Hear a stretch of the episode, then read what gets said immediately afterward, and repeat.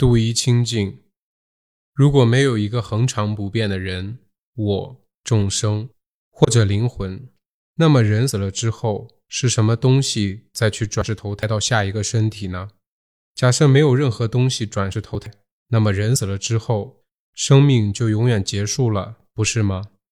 一些理论家、思想家，他们认为这是一个问题。讲到了，当练习者定力够深，能够分辨身的现象与心的现象的差别，然后进一步能够透视到身心现象的因果关系。当练习者在观察腹部起伏胀缩的时候，专注观察，相续不断，定力渐深，他就能观察到只有胀起这个动作，以及观察他的心，然后只有收缩的动作，以及观察他的心。每一个当下只观察到移动以及观察的心这两个自然过程，他甚至完全没有感觉到腹部的存在以及身体的存在。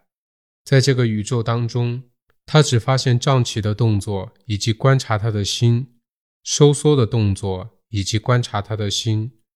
除此之外，一切都不存在。因此，根据他亲身的经验，他能够判断，除了身心现象之外。没有其他恒常不变的物质存在，所存在的唯有色法的现象跟心的现象这两种。然后，当他观察胀起的时候，他开始见到一连串很小的分开的胀的动作，一个小动作升起来立即消失掉，接着另一个小动作升起，然后又迅速消灭，如此迅速的生灭生灭。他亲身体验到这种生灭无常的本质。当他的定力更深，他发现到观察的心也是一个接一个迅速的生灭。一个小的胀起的动作升起，观察的心也随着升起，然后动作消失，心也随着消失。又有一个小的胀起的动作升起，观察的心随着升起。动作消失，观察的心也随着消失。所以这时候他了悟到心的现象也是生灭无常，于是他不认定说起伏胀缩的移动是恒常不变的人、我或者众生，然后他也不认定观察起伏胀缩的心是恒常不变的人、我、众生，而且正如前面所了解，除了起伏胀缩以及观察的心之外。没有其他事物存在，所以这时候他就能判断一切的身心现象都是无常，都没有人、我、众生，而除了身心现象之外，没有其他现象存在。身心现象本身又是无常，因此根本没有一个恒常不变的性质存在，没有所谓常一主宰的人、我、众生、灵魂。这时候，练习者就很明显了悟到无我这项真理。一切身心现象有三种共同性质，就是无常、苦、无我。这个时候就非常清楚地了悟到第三个性质——无我这个性质。然而，有一些人会提出一个问题：如果没有一个恒常不变的人、我、众生或者灵魂？那么人死了之后是什么东西再去转世投胎到下一世的身体呢？假设没有任何东西投胎转世，那么人死了之后生命就永远结束了吗？不是吗？一些理论家和思想家他们认为这是一个问题，但是对于毗婆舍那的练习者来说，他经由亲身体验，一切身心现象生灭相续不断，在这些经验当中。这个问题对他们而言是很容易能够回答的，尤其是西方人，他们常常会问到这个问题，乃至有些练习者，他们自己本身已经能够体会到身心现象都是刹那刹那生灭的这种情况，但是他仍然会有这个问题。虽然他们本身已经无法发现任何恒常不变的性质存在，可是他还免不了要怀疑。在这里就要跟各位解释。当你在经行当中定力够深的时候，你见到一些分开的小的提起动作；定力更深的时候，你见到许许多多小的提起动作是一连串生灭相续。你见到一个小的提起动作升起来，又迅速消灭，这时候提起的这种色法的现象，是不是也不再发生了呢？不是，还会有下一个小的提起的动作升起来，然后它迅速消灭，又有下一个小的提起动作升起来。你很深刻的了知到这种现象，观察的心也是一样。有一些练习者甚至发现每一个动作都有一个动机，那就是觉察到动机，然后是一个小的提起动作，然后又是一个动机，又一个小的提起动作，又是动机，又一个小的提起动作，就是他们觉察到了在这些小的提起动作中间的每一个动机。但是这是非常非常困难才观察到的，这必须有相当平静的心，相当深的定力。这里要说的是，当你观察一连串小的提起动作，这时候是同样的一个心不断在观察，还是一连串许多不同的心升起做观察，随即又消灭呢？是同一个心，还是许多不同的心呢？你的体验是什么？有一些练习者已经体验到，有一些练习者还没有。根据阿毗达摩论，我们知道新的现象发生的速度比色法的现象发生的速度要快十七倍。因此，在一个小的提起的动作生灭的这个时间里面，已经有十七个心法的过程。一些练习者可以很清楚地看到这种现象。我要说的是，新的现象一个接一个升起、消失。中间并没有间断过。大家在日常生活中，有时候观察动机伸出、伸出，动机握住、握住，动机拿起、拿起，这些动机是同一个还是各不相同呢？是各不相同的动机。动机也是一个心法的过程，一个接一个，动机生灭，相续不断。这里我们也许会想到，为什么下一个动机或者下一个心时它会升起来呢？为什么会有下一个小的提起动作接着升起来呢？在这里我们可以举一个例子：当现任的澳洲总理退休之后，澳洲是不是从此就没有总理了呢？不是的，会有新的总理上台。为什么新的总理能够上台呢？我们可以很直接的回答，就是因为现任总理下台了。所以新任总理才能够上台。如果现任总理继续执政，新总理就不能上台。因此，当一件事物消失之后，下一件事物才能升起。接着，这个事物又再消失，又有另外一件事物接着升起。一个动机消失之后，下一个动机才能升起。一个小的提起动作消失之后，下一个动作才能升起。于是要问大家：新的事物升起的原因是什么呢？因为旧的事物消失了。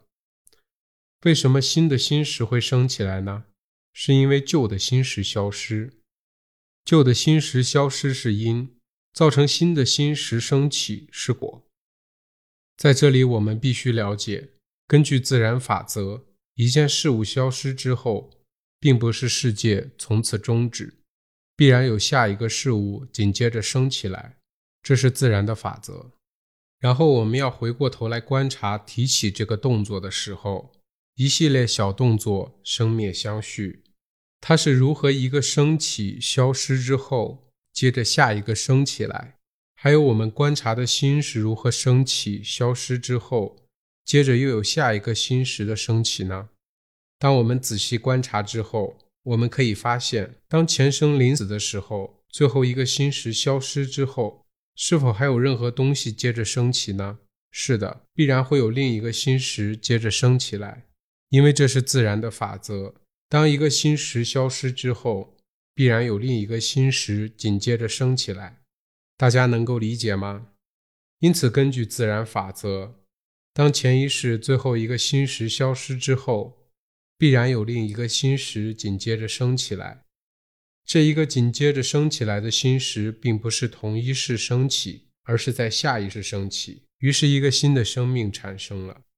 所以，是否有任何一个事物从前一生转生投胎到下一生呢？没有，只有因果关系在相续进行。什么是因？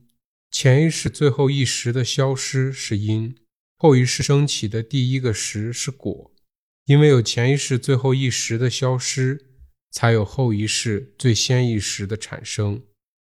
如此，我们是不是还认为有任何事物在转世投胎呢？没有，一切都是因果法则。这就是我之所以说，如果各位能够亲身体验因果法则，对各位研究佛法有很大的帮助，各位将得到很多的利益。如果不能经由你的经验了知到下一世与最初一时的产生与前一世最后一时的消失二者之间的因果本质，你必然会认为有一个恒常不变的东西在转世投胎。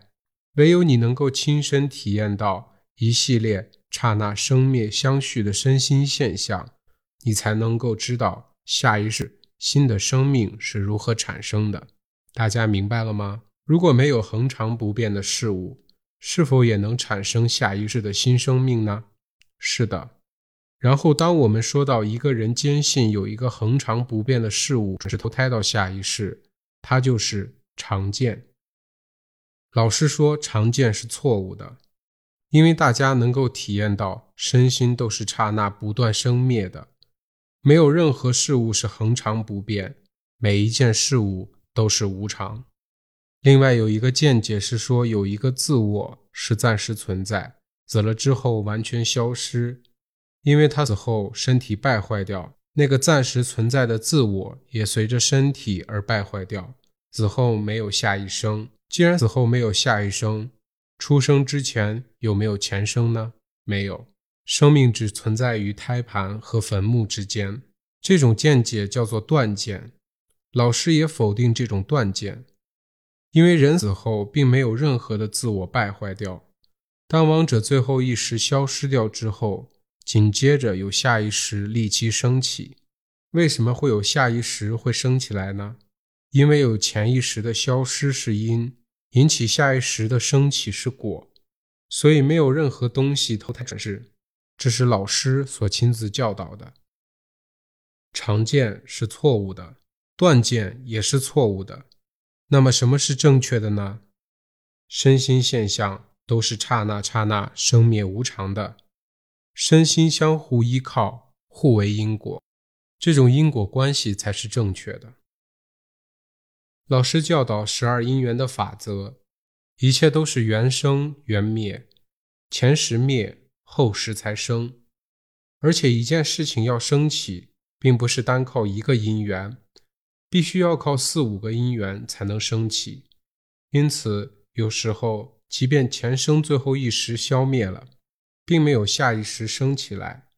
譬如说，知道阿罗汉果的圣人，当他入无余涅盘时，当他最后一时消失之后，就不会再有下意识升起，因为阿罗汉不再生死轮回。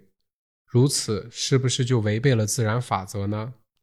因为自然法则是前一时灭，必然有后一时升起。为什么会如此呢？因为下一时要升起来，还需要一个缘。另外一项因缘，那就是必须想要有继续存在的欲望，必须有这种贪爱。每一个人都想要继续生存，没有人想要死，这就表示每个人都有想存在的贪爱。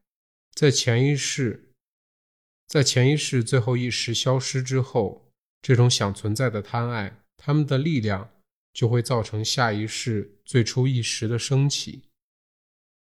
我们可以说，因为我们想存在，所以我们才有下一生；或者说，因为我们贪爱我们的生命，所以会有下一世的生命。而这道四果的阿罗汉，他完全灭除了这种贪爱，他完全没有想再生到下一世这种欲望，因此他死后不再会有生死。所以在这里，我们又发现了一项因缘，总共两项。下一世最初一时要升起来，必须要前一世最后一时消失，以及想继续存在的贪爱，还有另一项因缘，那就是业，业或者是行为。善的行为得到善的果报，恶的行为得到恶的果报。所以善恶业的力量也是造成下一世升起的原因。这三项因缘造成下一世的生命。所以大家必须观察经行时提起的动机、跨出的动机、落下的动机，以及其他时候每一项动作之前的动机，都要观察的很明确、很清晰。这样大家就能够根据自己的经验而了这些道理。